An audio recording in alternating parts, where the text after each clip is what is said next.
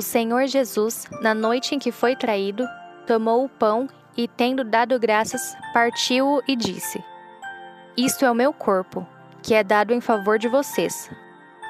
Façam isto em memória de mim. Da mesma forma, depois da ceia, ele tomou o cálice e disse: Este cálice é a nova aliança no meu sangue. Façam isto sempre que beberem, em memória de mim.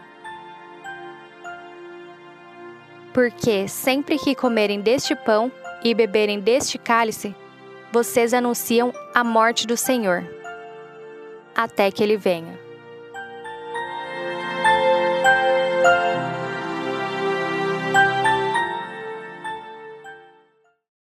Quando Deus criou todas as coisas, Ele nos criou, originalmente, a presença de Deus se manifestava continuamente.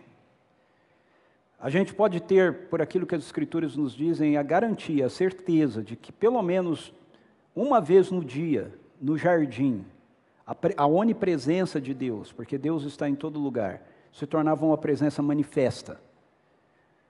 Os seres humanos ali percebiam que Deus estava naquele lugar. Ok? Deus tinha prazer nessa relação, nesse encontro com a humanidade. A humanidade se rebela contra Deus e essa conexão com Deus é perdida. O jardim era uma ligação entre a realidade do céu com a terra. E quando a humanidade peca, isso se perde. E, a, e o primeiro sentimento da humanidade em relação a Deus é medo. Aquilo que era uma experiência de intimidade, aquilo que eu imagino que devia acelerar o coração da humanidade, do homem da mulher, de Adão e Eva, toda vez que ia se aproximando aquele horário de Deus chegar no jardim, da presença dele se manifestar, é, se perde. Sabe, aquele anseio, aquele desejo, está chegando a hora, ele está chegando, ele está vindo, já já a gente vai ouvi-lo, né? É, vai embora. E Gênesis 3 diz que pela primeira vez os seres humanos ouvem os passos de Deus no jardim. Tem muitas traduções diferentes disso do hebraico, né? É uma palavra que é difícil de ser traduzida. Alguns tradutores fazem a preferência de dizer quando eles ouvem a respiração de Deus no jardim. Ah, outros dizem quando eles ouvem a voz de Deus no jardim, seja como for, quando eles percebem a presença, eles se escondem de Deus. Então, depois que Deus explica para eles aquilo que seria acarretado por causa da rebelião da humanidade, Deus os coloca para fora do jardim para que eles não continuem, é, para que eles não comam da árvore do, da, da, vida e possam continuar nessa, nessa relação de distanciamento de Deus. E a partir daí, então, as coisas se invertem. Deus vinha à presença do ser humano, e agora ele estabelece uma forma do ser humano ir à presença dele. Isso aconteceria através do sacrifício. Então, todo o Antigo Testamento você vai ter uma narrativa, uma explicação a respeito dos sacrifícios que eram feitos, como uma forma do ser humano entender que ele não precisaria ter medo de ir até a presença de Deus, uh, não porque ele não fosse culpado daquilo que ele havia é, realizado, daquilo que ele havia feito, mas porque alguém inocente estava pagando pela culpa, estava pagando pela dívida. Mas o Antigo Testamento nos mostra que sangue de animais, sacrifícios de animais, eles não eram suficientes para remover a culpa do ser humano, para justificar o ser humano diante de Deus. Eles eram uma forma, um modelo pedagógico de Deus demonstrar que alguém da mesma espécie, um ser humano, viria em justiça e que iria substituir a humanidade rebelada, e esse ser humano iria abrir um caminho que seria um caminho definitivo para Deus, para o Senhor. Isso é a nova aliança. A nova aliança estabelecida por e em Jesus, ela nos conduziu a esse acesso ilimitado a presença de Deus. Jesus não só entrou no verdadeiro santo dos santos, mas ele também providenciou que esse caminho que ele fez estivesse aberto para que todos os demais que confiassem nele pudessem ir pelo mesmo caminho, pudesse ir pela mesma porta, pudesse ter o mesmo acesso, entrar no mesmo lugar. Então, a gente vê esses dois textos que estão lá em Hebreus, capítulo 9 e capítulo 10, que nós é, estivemos expondo de forma mais detalhada na, na semana passada, que mostram exatamente isso que eu estou dizendo. Olha só, Hebreus 9, 11 e 12 diz: Quando Cristo chegou como sumo sacerdote dos benefícios que estavam por vir, ele mesmo adentrou o maior e mais perfeito tabernáculo, não construído por mãos humanas, isto é, não pertencente a essa criação, não por intermédio de sangue de bodes e novilhos, porém mediante o seu próprio sangue, ele entrou no Santo dos Santos de uma vez por todas, conquistando a eterna redenção. Então, esse texto está falando sobre Jesus ter feito esse caminho, ele ter entrado. Agora veja o capítulo 10, versos 19 e 21. Sendo assim, ou seja, uma vez que Jesus entrou, uma vez que ele fez esse caminho, irmãos, tendo plena confiança para entrar no Santo dos Santos, no mesmo lugar, entrar, Jesus entrou no Santo dos Santos, no verdadeiro Santo dos Santos.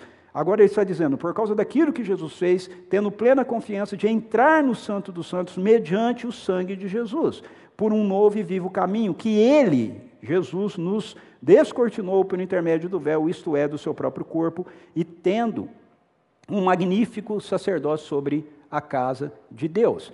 Ou seja, o escritor aos Hebreus está dizendo: Jesus fez esse caminho, mas ele fez esse caminho para que agora todos aqueles que creem nele também possam fazer esse caminho. Jesus abriu essa porta para que não apenas ele entrasse, mas para que todos aqueles que creem nele, por causa do sacrifício dele, da entrega dele, pudessem entrar. Então, aquilo que Deus fez lá no Antigo Testamento, ele vinha ao encontro, ele deixou de vir e ele abriu uma forma do ser humano ir ao encontro, ok? Foi efetivado de forma plena através de Jesus. Isso é feito assim porque através dos sacrifícios dos animais, você ainda tinha medo de chegar na presença de Deus. Porque não havia garantia de que de fato você estivesse perdoado. Na verdade, não estava perdoado, ok? O, o, o juízo estava apenas sendo prorrogado. Mas através de Jesus você está sendo perdoado. Você está sendo lavado, limpo. O problema está sendo resolvido. Só que existe um outro lado disso, que é muito interessante a gente entender que tem a ver com essa dinâmica que a nova aliança gera para a gente em relação a como nós passamos agora a vivenciar essa experiência com a presença de Deus. Então, por um lado, Jesus abriu o caminho para a gente entrar no Santo dos Santos, mas por outro lado, a gente precisa entender que no tabernáculo ah, havia a arca da aliança que revelava uma outra realidade. Qual é a realidade que ela revelava? Ela revelava a realidade da presença de Deus no meio do seu povo. O sumo sacerdote, na antiga aliança, ele entrava no Santo dos Santos, porque no Santo dos Santos estava a arca da aliança, e a arca da aliança era o símbolo da presença de Deus no meio do povo. Eu, que, eu queria que você prestasse atenção nisso, porque veja, embora no Antigo Testamento Deus tenha é, deixado de estar continuamente vindo ao encontro do povo, porque o pecado fez com que a gente passasse a ter medo da presença dele. No coração de Deus, ele nunca deixou de ter o desejo de vir ao nosso encontro. Sempre. Todos os dias. Então, na antiga aliança, ele cria uma forma de comunicar à humanidade o desejo dele de estar entre nós. Ou seja, aquela experiência do jardim não tinha saído do coração de Deus. Então era através da arca da aliança que a glória de Deus vinha e se manifestava no meio do povo. Esse é o objetivo pelo qual Deus mandou fazer o tabernáculo. O tabernáculo era exatamente isso: trazer para a humanidade ali especificamente para a nação de Israel, o senso da presença de Deus no meio da nação, no meio de Israel.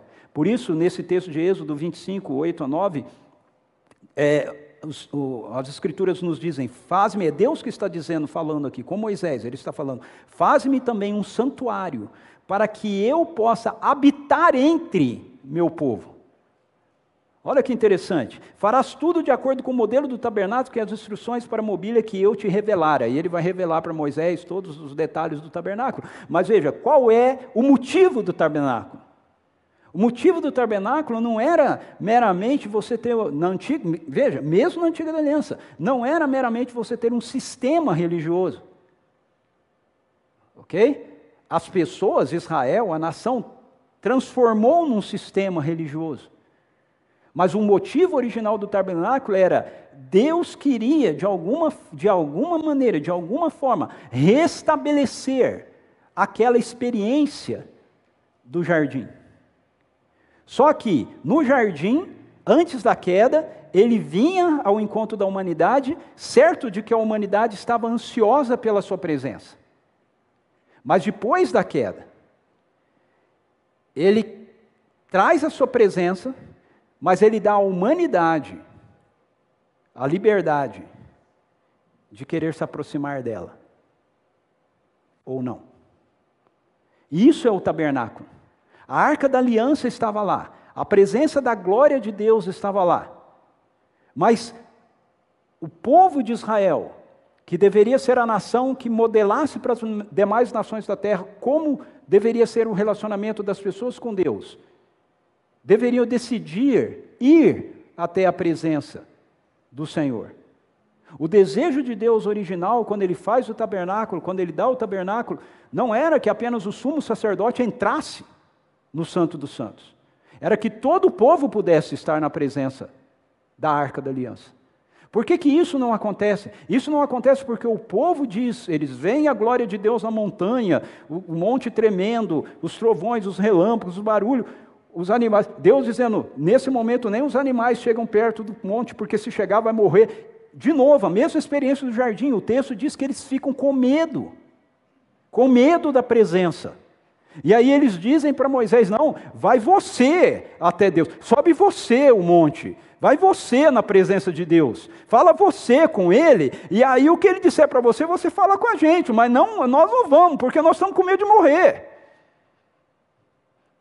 E aí, frente a isso, então Deus vai dar o sistema, ok?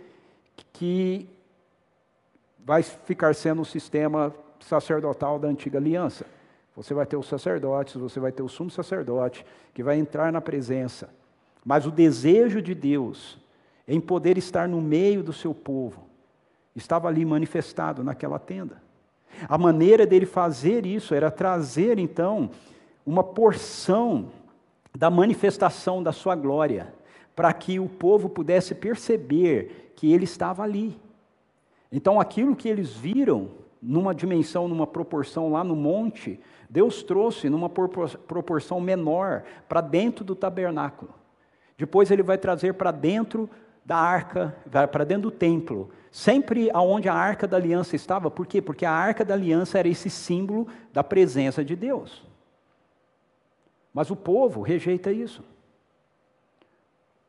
O povo fica com medo de Deus. E ele rejeita essa proposta de intimidade. E por causa disso, então, Deus vai passar, a partir daí, se relacionar sempre, até que Jesus chegue, mediante um mediador. Alguém que pudesse mediar a voz de Deus junto ao povo e a presença do povo junto a Deus. Essa primeira pessoa dentro desse modelo é Moisés. Moisés é esse sujeito que experimenta essa realidade da presença de Deus. Quando a gente chega em Êxodo 32, 33, 34, você vai ver o povo rejeitando essa proposta e Moisés dizendo assim: não, peraí, o povo não quer, mas eu quero. E aí diz que ele pega a tenda do encontro e ele monta fora do tabernáculo, porque o povo tinha feito um bezerro de ouro, adorado o Senhor, e Deus tinha, aí Deus tinha dito: Bom, eu não vou trazer minha presença, porque a minha presença no meio do pecado mata mesmo. Então eu não vou trazê-la. Aí Moisés falou: Não, peraí, ué, o problema é do povo. Eu quero. então, já que o Senhor não vai trazer a presença do Senhor para o meio do, do, do, povo, porque o, tabernáculo ficava no meio da. Eu, ele pegou a tenda do encontro, que era o Santo dos Santos, e ele botou do lado de fora do, do, do, do acampamento.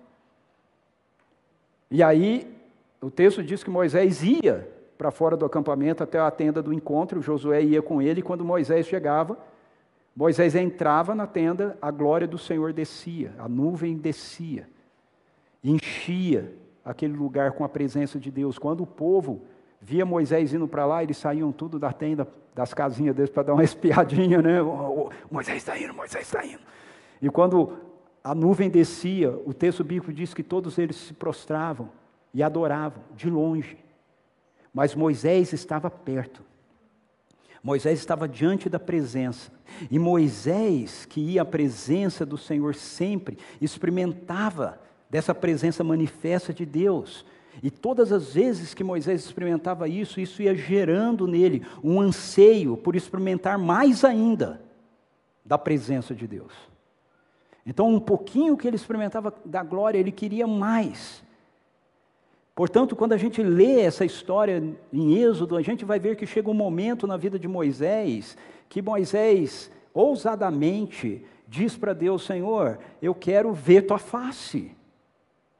Por que, que ele diz isso? O texto bíblico diz em Êxodo 32 que, que, que Moisés falava com Deus face a face. Mas como ele falava com Deus face a face? Ele entrava na tenda, a nuvem vinha cobrir a tenda, a presença da glória que cobria a tenda representa a presença de Deus. Ela está cheia. Nós cantamos uma canção aqui, enche a casa de fumaça, né? Isso, isso no tabernáculo era feito através do incenso para encher aonde estava a arca da aliança de fumaça. Então, embora ele estivesse na presença de Deus, ele não falava e falasse face a face com Deus, seria mais ou menos como algo assim. Yuri, vem aqui.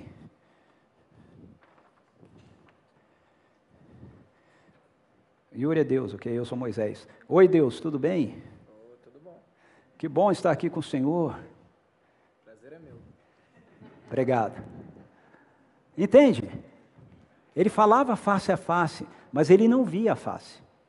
Porque você tinha a nuvem de glória que envolvia aquele lugar, você tinha o, o, o, pano da tenda que separava ele de Deus. Então, quando Moisés diz para Deus, Senhor, eu quero ver a sua face, o que ele está dizendo para ele é: Deus, tira tudo isso. Tira a nuvem, tira a tenda, tira esses negócios. Eu quero olhar para o Senhor diretamente. E aí Deus diz para Moisés: Ele diz, Moisés, qualquer um que ver a minha face,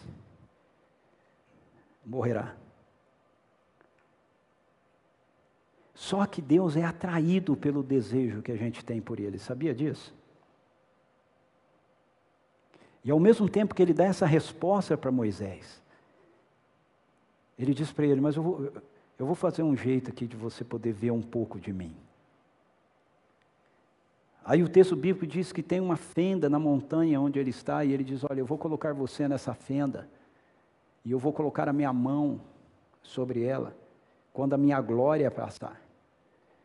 E quando ela passar, eu vou tirar e você vai me ver pelas costas. E aí o texto bíblico diz que Deus faz passar, preste atenção nisso, Deus faz passar toda a bondade dele por Moisés. E quando Moisés volta desse encontro, ele volta com a sua face brilhando. Ele, ele havia tido muitos encontros com Deus.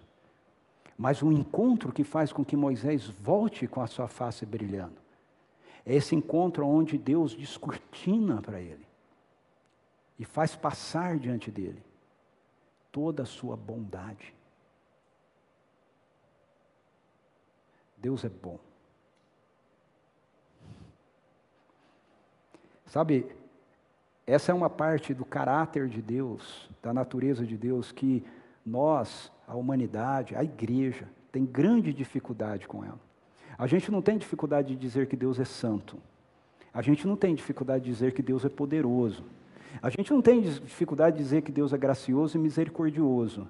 Mas a gente tem grande dificuldade de dizer Deus é bom. Não é dizer da boca para fora, é dizer de verdade: Deus é bom. Mas veja, de todos os atributos de Deus que ele poderia fazer com que Moisés percebesse quando ele passou por ele, o atributo que ele faz com que Moisés perceba é a sua bondade. E quando Moisés é imerso na bondade de Deus, ele volta daquele lugar trazendo a glória de Deus impressa nele. Moisés é tão cheio da presença de Deus que o corpo dele começa a refletir. Isso era, isso é um pouco daquilo que a humanidade era antes da queda, você entende? Adão e Eva, antes da queda, eram cheios da glória de Deus. Quando eles caem, a glória é retirada, eles olham um para o outro e eles se veem nus. eles se veem nus porque a glória tinha ido embora. E pela primeira vez eles olham um para o outro sem, sem ver a glória. E falam, cara, isso é muito horrível. ok? Não é só nudez física, é mais do que isso. E agora Moisés tem um pouquinho disso envolvendo o corpo dele. E quando ele volta, o que, que acontece? De novo o povo fica com medo. O povo vê a glória de Deus brilhando na face de Moisés, o texto diz para a gente que o povo se amedronta, o povo fica com medo. E Moisés então começa a colocar um véu sobre a face dele, para que o povo não veja o brilho da glória de Deus. Tudo isso que eu estou compartilhando com vocês está em Êxodo 32, 33 e 34, ok? E e o problema é que na antiga aliança, essa glória que Moisés experimenta não é retida.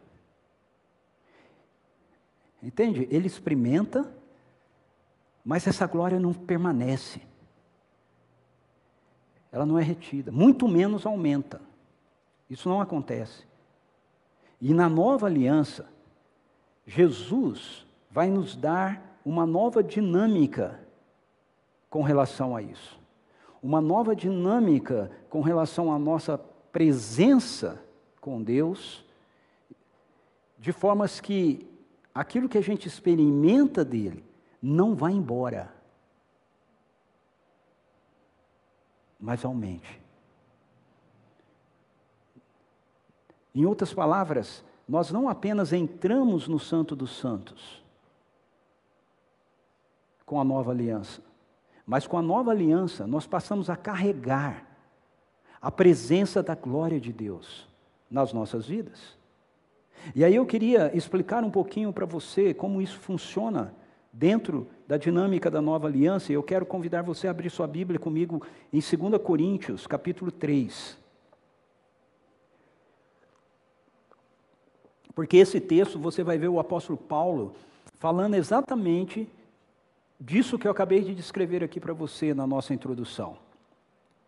Você em casa, abra sua Bíblia também, ligue seu, sua Bíblia, se estiver no seu celular, e acompanhe. 2 Coríntios capítulo 3. O Espírito Santo, através do apóstolo Paulo, ele revela para a gente nesse texto essa nova dinâmica que a gente passa a ter na nossa relação com Deus. E ele mostra para a gente que essa nova, acho que ou acabou aqui a pilha, ou passa aí para mim. Essa nova dinâmica, ela envolve a vida e não a morte. Olha só como ele começa o texto. Será que com isso estamos tentando nos recomendar novamente a nós mesmos? Será que necessitamos como alguns, de cartas de recomendação para vós ou da vossa parte. Vós mesmos sois nossa, sois nossa carta, escrita em nosso coração, conhecida e lida por todos. Vós mesmos tendes demonstrado que sois uma carta de Cristo, resultante de nosso ministério, escrita não com tinta, mas com o Espírito do Deus vivo, não em tábuas de pedra, mas em tábuas de corações humanos, e por intermédio de Cristo temos tamanha confiança em Deus. Não que possamos reivindicar qualquer coisa com base em nossos próprios méritos, mas a nossa capacidade vem de Deus. Ele nos capacitou para sermos ministros de uma nova aliança. Não da letra, mas do espírito, porquanto a letra mata, mas o espírito vivifica. Veja, o apóstolo Paulo, ele está aqui defendendo, né, diante da igreja de Corinto, a, a sua autoridade como apóstolo ali, como aquele que Deus havia enviado para aquele lugar para estabelecer os fundamentos do reino naquela cidade, naquela região, que estava sendo questionado agora por alguns outros mestres que haviam surgido e, e estavam questionando a validade da autoridade do ministério de Paulo. E Paulo está defendendo é, autoridade do seu ministério diante da igreja, da igreja dos Coríntios, e uma das coisas que eles argumentavam, é, esses homens argumentavam, é que eles vinham e eles haviam trazido cartas de representação do envio deles por igrejas. E qual era a carta de Paulo? Que carta que Paulo tinha? E Paulo fala: Eu não preciso de carta de recomendação. A minha carta são vocês. A minha carta é aquilo que Deus realizou na vida de vocês. A minha carta é aquilo que Deus escreveu no coração de vocês. Mas quando ele fala isso, ele está falando de uma realidade concernente à nova aliança. Por quê? Porque dentro dessa realidade da nova aliança é que Deus faz a promessa em Ezequiel capítulo 36, versos 26 e 27, que ele iria escrever no coração das pessoas a lei. Então, quando Paulo fala sobre eles serem a carta que está escrita no coração, não, com, não em pedras, mas no coração, ele está falando a respeito dessa realidade, de uma promessa que Deus havia feito, de que se cumpriria em algum momento da história. Então, vai projetar aí para você. Ezequiel 36, 26, 27 diz assim: Eu vos darei um novo coração, derramarei um espírito novo dentro de cada um de vós, arrancarei de vós o coração de pedra e vos abençoarei com um coração de carne. Eis que depositarei o meu espírito no interior de cada pessoa e vos capacitarei para agires de acordo com as minhas leis e princípios, e assim obedecereis fielmente aos meus mandamentos. Então, Paulo está dizendo aí que nesse texto de, de é, 2 Coríntios que nós lemos, que essa promessa que Deus fez lá em Ezequiel, de que o coração das pessoas se tornaria um coração de carne, e que ele imprimiria na vida delas a presença dele, a vontade dele, estava cumprida na igreja dos Coríntios. Eles eram essa, essa resposta, eles eram essa realidade dessa nova aliança. Em Hebreus 9,15, deixa eu ver se vai funcionar. Opa, funcionou. Em Hebreus 9,15, nós vemos que essa é uma realidade que a gente está vivendo como parte da nova aliança estabelecida. Olha o que o escritor aos Hebreus diz: exatamente por esse motivo, Cristo é o mediador de uma nova aliança. Paulo falou lá em 2 Coríntios, okay, que ele é ministro de uma nova aliança, somos ministros de uma nova aliança. Essa nova aliança da qual nós somos ministros, Cristo é o mediador de uma nova aliança para que todos aqueles que são chamados recebam a promessa da herança eterna. Que promessa é essa? Ezequiel. Ok? É essa promessa. A promessa de que a presença de Deus estaria em nós, impressa em nós. Visto que ele morreu como resgate por todas as transgressões cometidas durante o período em que vigorava a primeira aliança. Qual é a implicação disso? Qual é a implicação da realidade de que, através do Evangelho, através daquilo que Jesus Cristo fez por nós, aquilo que é prometido em Ezequiel se cumpriu. A implicação prática é que nós não estamos lidando com Deus mais com medo de sermos mortos por Ele. Paulo termina o texto dizendo que a antiga aliança gera morte, mas a nova aliança, a aliança que é experimentada e impressa em nós pelo Espírito, produz vida. Então, essa é uma característica que diferencia a dinâmica daquilo que era vivido na antiga aliança daquilo que é vivido na nova aliança. Na nova aliança, nós estamos certos de que a nossa busca de intimidade com Deus vai nos garantir, na verdade, plenitude de vida. Sabe? Moisés, se alguém ver a minha face, morrerá. Na, na nova aliança, é, se você ver a face de Deus, você vai viver plenamente. Você vai viver plenamente. A realidade da morte vai ser derrotada. Então, existe uma nova dimensão aqui, que é diferente da antiga aliança. A antiga aliança era uma aliança que te dava acesso a Deus, mas ela sempre carregava um peso de morte. Você entrava com a consciência de que você não iria morrer naquele momento, porque a, a sua morte, que é merecida, estaria sendo adiada. Mas na nova aliança, você entra com a perspectiva de que, ao chegar na presença de Deus, você vai ser transformado, você vai ser purificado, você vai receber da verdadeira vida, da vida dele, da vida que vem dele. Essa nova dinâmica, ela carrega a glória de Deus de um modo superior, diz o apóstolo Paulo. Essa superioridade, ela se dá por vários motivos diferentes. Olha o que ele diz no texto, versos 7 a 9. Ele diz assim: Com letras sobre pedras foi gravado o ministério que trouxe a morte. No entanto, esse ministério veio com tamanha glória que os filhos de Israel não conseguiam sequer fixar os olhos na face de Moisés, por causa do resplendor do seu rosto, mesmo que esse brilho estivesse se desvanecendo. Não será o ministério do Espírito muito mais glorioso? Ora, se o ministério que trouxe a condenação era glorioso, quanto mais ainda será o ministério que produz a justiça ou a justificação? Porquanto o que no passado foi glorioso, agora não tem o mesmo esplendor quando comparado com essa glória insuperável. Veja, a glória da nova aliança, ela é insuperável. E se o esplendor que estava se dissipando se manifestou em glória, quanto maior será a glória do que permanece? Sendo assim, visto que temos essa qualidade de fé, expressamos muita confiança. Não somos como Moisés, que cobria com um véu sobre a face, para que os filhos de Israel não observassem que o esplendor em seu rosto estava se dissipando.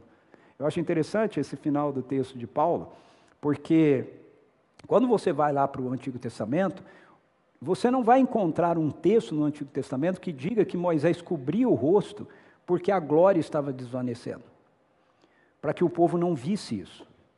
O que é dito lá é que Moisés cobre o rosto por causa do resplendor da sua glória que fazia com que o povo ficasse com medo.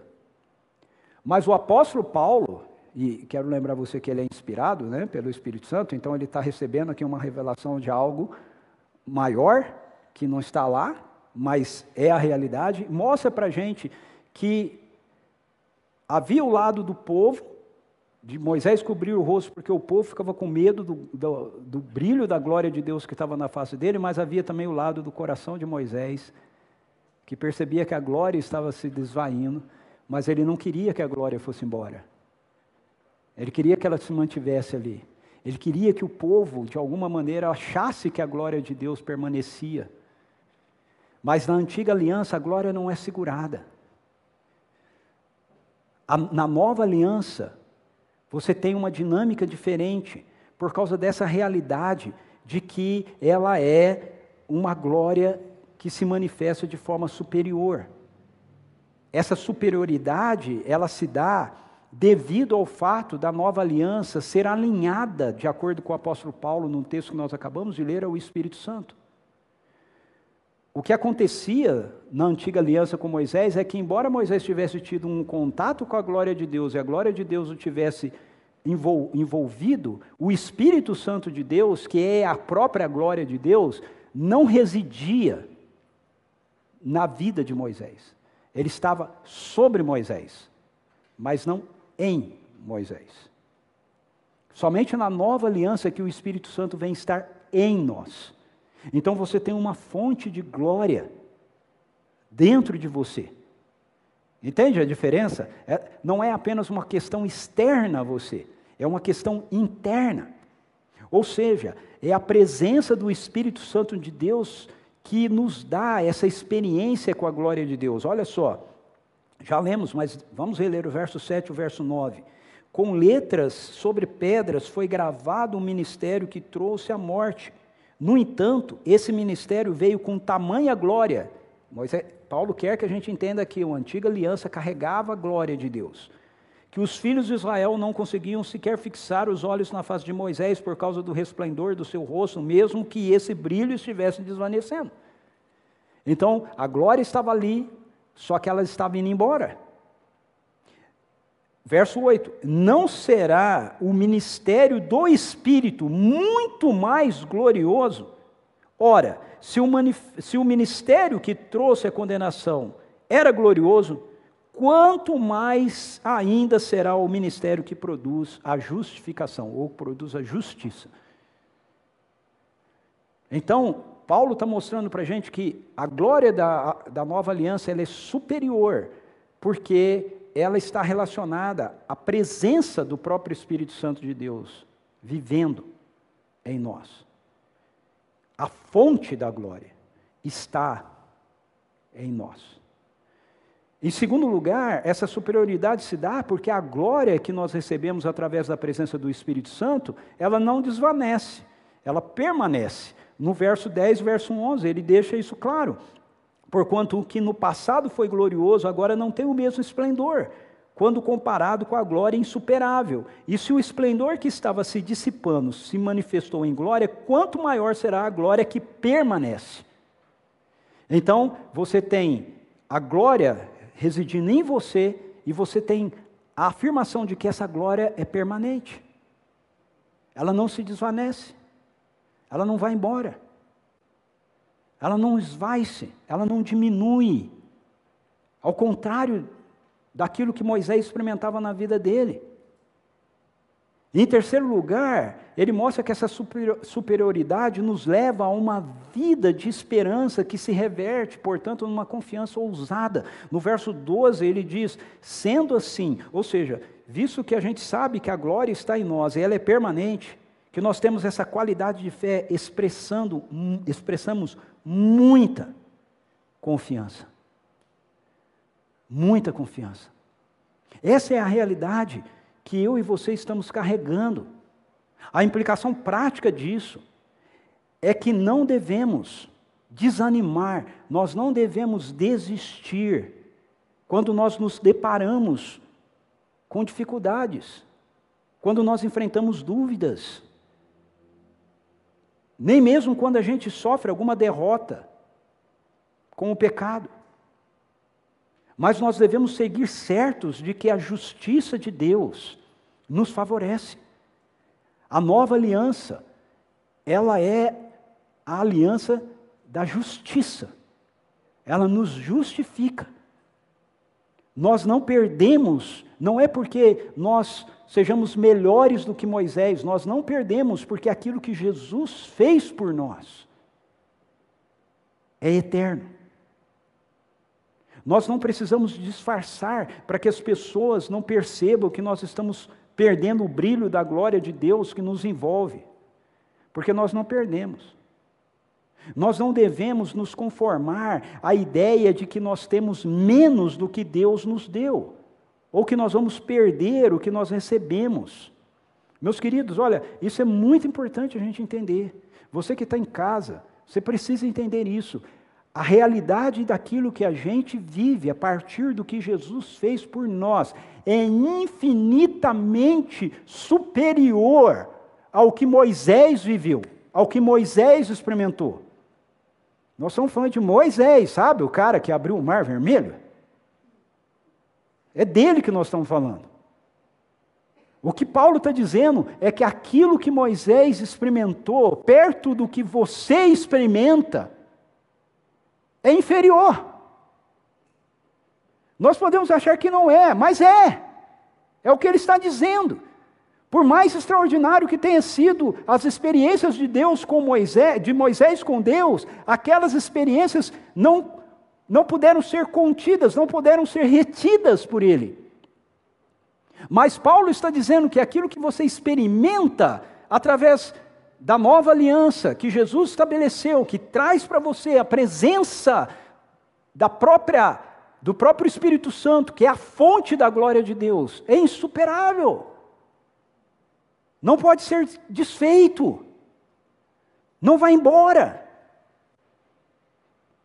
Isso deveria nos levar a uma vida de empolgação com relação àquilo que Deus nos oferece, aquilo que Deus nos deu em Jesus. Por favor, me entenda, isso não é, isso não diz respeito a uma, a uma, a uma ideia de, de triunfalismo, ok? Mas isso diz respeito, sim, a você viver num ambiente de triunfo. Porque é isso que Jesus fez. Jesus te deu algo que é definitivo, não é passageiro.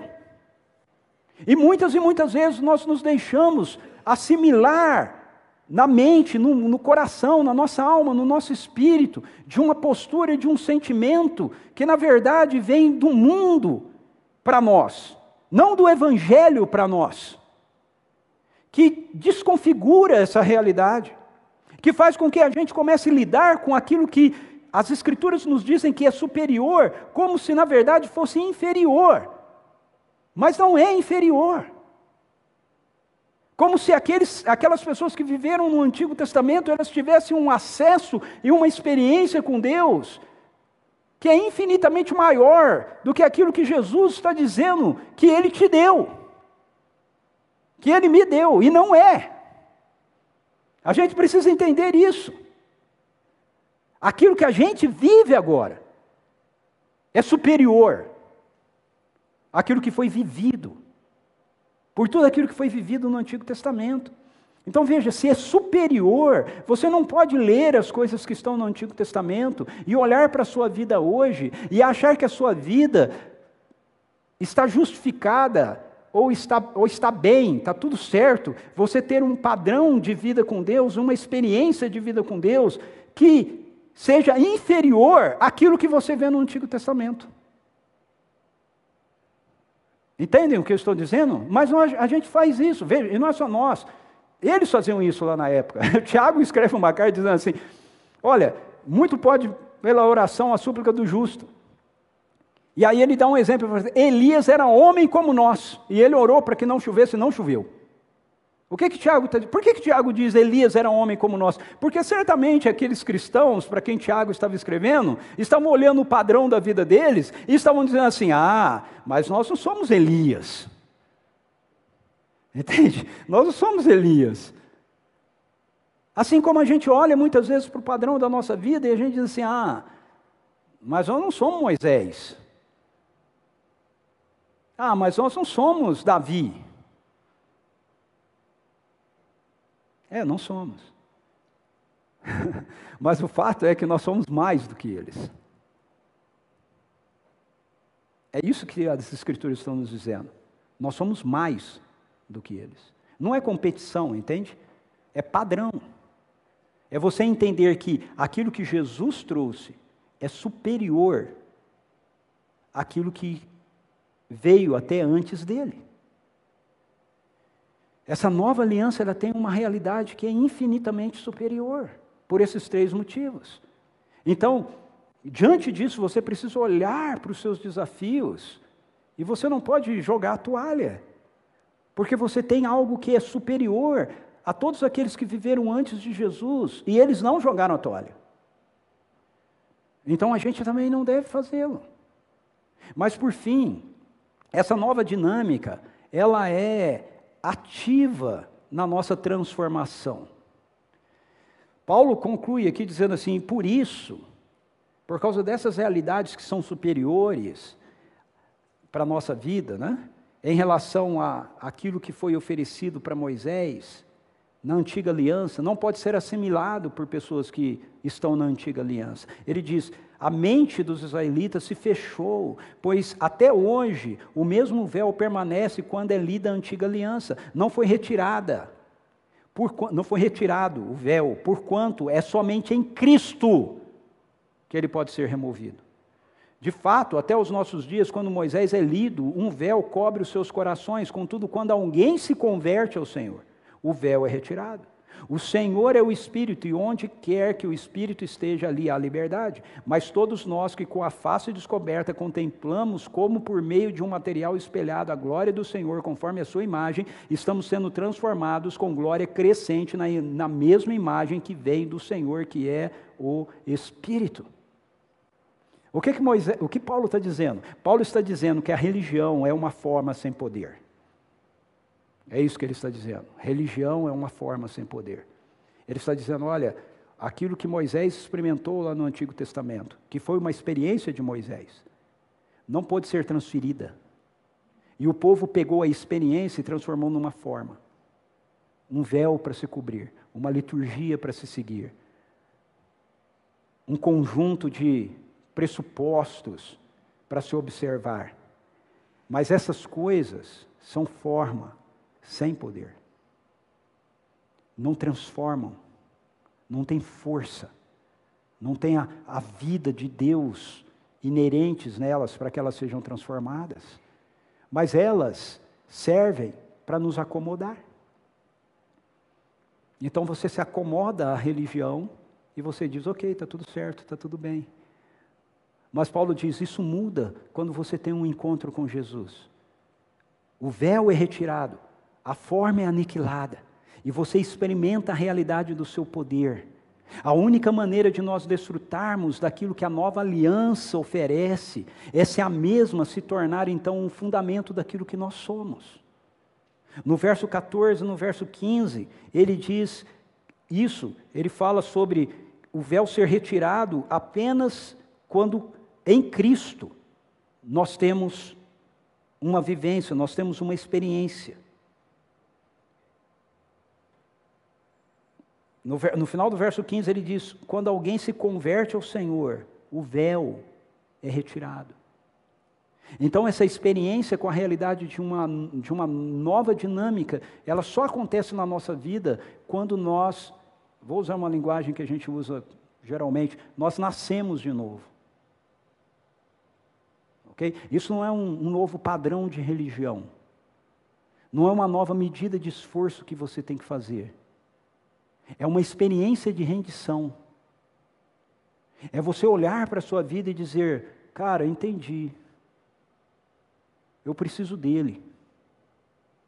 Eu preciso de Jesus, eu preciso daquilo que Jesus fez, eu preciso do sangue dele, eu preciso do caminho que ele abriu, eu preciso seguir por ele, eu preciso me render ao que ele realizou. E não tentar realizar por mim mas me render a Ele. Algumas semanas atrás eu estava em Curitiba, falando numa conferência, e nós fomos almoçar e, e depois fomos, eu, eu fui até um, a, a, igreja presbiteriana lá de Curitiba, o, o pastor com quem eu estava, que era de outra igreja presbiteriana, deixou o carro lá, e nós fomos pegar e tinha um rapaz lá. Ele, ele parou lá dentro com o carro, dele com uma perua, ele vendia doce, ele estava embalando umas questões porque ele tinha que entregar aquilo, aqueles produtos, ele entrou ali para embalar aqueles produtos e aí ele o pastor o conhecia, viu e começou a conversar com ele. Ele tinha sido da igreja muito tempo atrás, havia se afastado, se envolveu com drogas e tudo mais. E aí foi um encontro divino. Foi um encontro divino. Deus começou a ministrar e a falar com ele esse pastor me chamou para orar, para a gente orar juntos. Eu comecei a orar por ele, e quando eu comecei a orar por ele, Deus me deu algumas palavras de conhecimento sobre a vida dele, sobre a situação dele. Eu compartilhei com ele, e aí ele disse assim: em algum momento, ele disse assim: Não é, eu sei, eu sei que eu preciso me esforçar mais para eu sair disso. E aí a gente falou, cara não, você, você não entendeu. Você não vai sair disso. Você pode se esforçar o tanto que você quiser. Você não vai sair disso. Fala, não, não, eu vou, eu vou, eu vou me dedicar mais. Cara, você pode dedicar quanto você quiser, você não vai, você não vai dar conta. Jesus diz em João 15: sem mim nada podeis fazer. O que você precisa é largar mão de querer se esforçar para sair dessa vida e se entregar a Ele, entregar a sua vida a Ele, e dizer para Ele: Senhor, minha vida é tua. Eu preciso do Senhor, eu preciso do Seu poder, eu preciso da Sua graça para que o Senhor me tire disso. E aí nós oramos ali novamente com Ele reconsagrando a vida dele ao Senhor e, e a coisa foi para frente. Mas você precisa entender, se você está me ouvindo aqui, se você está me ouvindo em casa, você precisa entender a primeira coisa que precisa acontecer para que essa experiência da nova aliança, nessa nova dinâmica, seja uma realidade na sua vida. É uma experiência sua, pessoal, com Jesus. Não é do seu pai, não é da sua mãe, não, não é do seu pastor, não são das pessoas que você admira, é sua, sua, sua com Deus, sua com Jesus. Você precisa dizer para Ele: Senhor, eu preciso de Ti, eu me rendo, eu me rendo, tira o véu remove a religiosidade. Eu me entrego a Ti.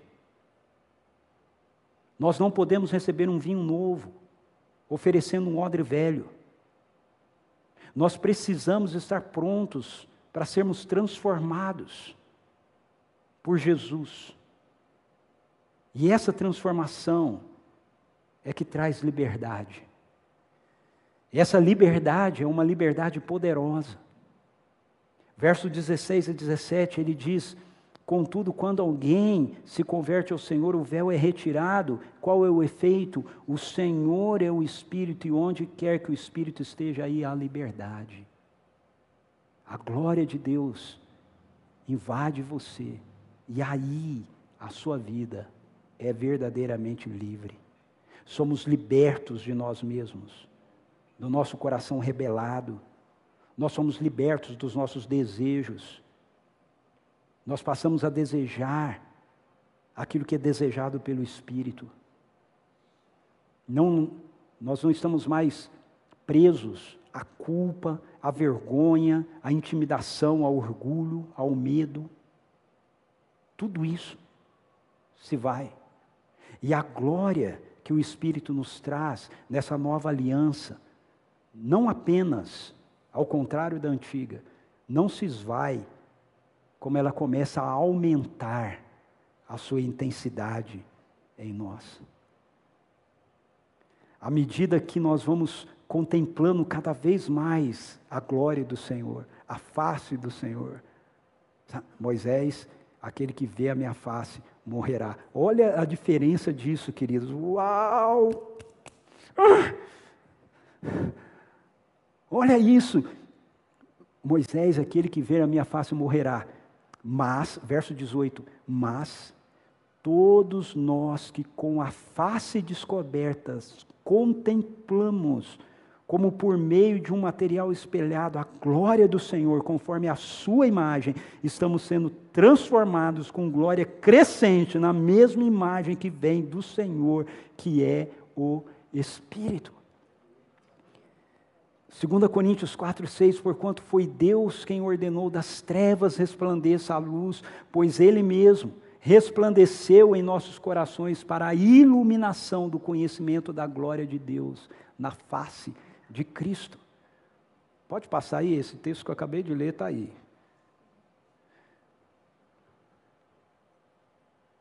É outro nível. Na antiga aliança, não olhe para mim, Moisés, porque você se olhar você vai morrer. Na nova aliança, olhe para mim, olhe para mim, olhe nos meus olhos, olhe na minha face, porque quanto mais você olhar para mim, quanto mais você olhar para minha face, Deus está dizendo, mais parecido comigo você vai se tornar. Você vai se tornar cada vez mais igual a mim. E se tornar igual a Ele é, é desfrutar da liberdade do Espírito é se tornar a semelhança do Espírito que é o Senhor, é se tornar igual a Jesus, porque Ele é o brilho da face de Cristo, de, de Deus. A glória de Deus, o brilho da face de Deus se vê em Cristo. João 1,14, vimos a sua glória, glória como do unigênito do Pai. A implicação prática disso é que no meio da nossa vida, queridos, em comunidade, à medida que nós contemplamos uns aos outros, é que a gente vai sendo transformado mais e mais à imagem de Jesus. Por quê? Porque nós somos esses elementos espelhados. A glória de Deus é refletida através da face de Cristo que nós contemplamos, que cada um de nós contempla. E quando nós olhamos um para o outro, a gente vê o reflexo da glória de Cristo na face do outro. E nós vamos sendo mudados, nós vamos sendo transformados. O reflexo da glória de Deus na face de Cristo é refletido através de você, de mim é refletido através da face de cada um de nós. Nós somos esse material espelhado. Concluindo, na antiga aliança, a glória de Deus estava em um lugar, o tabernáculo, o templo. Nos, na nova aliança, a glória de Deus está em todo lugar que esteja um filho ou uma filha que foi habitado pelo Espírito Santo. Na antiga aliança, o povo tinha que ir até onde a glória estava. Vemos aqui no começo do nosso culto, no começo da adoração, a mulher samaritana perguntou: Senhor, onde adora? Onde está a tua glória? Em Jerusalém, em Samaria, na nova aliança, nós carregamos a glória de Deus por onde quer que nós formos. Você leva ela com você. Na antiga aliança, encarar a glória poderia levar à morte. Na nova aliança, encarar a glória nos leva à abundância da vida de Deus que nos foi dada. Feche seus olhos, curva sua cabeça. Pessoal do louvor, vem aqui para frente. Você que está em casa, faça a mesma coisa. Talvez a gente tenha alguém aqui, ou alguém em casa, que nesse momento precisa fazer essa oração. Eu vou fazer, se você precisar, repita comigo aí no seu mente, no seu coração. Pai, eu reconheço que eu preciso de Jesus. Eu preciso do sacrifício dele por mim, Senhor. Sozinho eu não dou conta. Perdoa-me porque eu tenho tentado viver no padrão da antiga aliança. Mas eu quero que o véu seja retirado.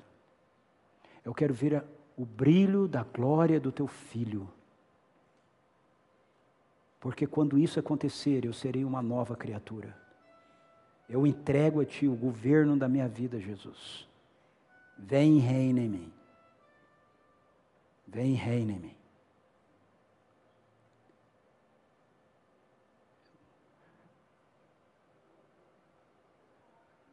Mais Espírito Santo.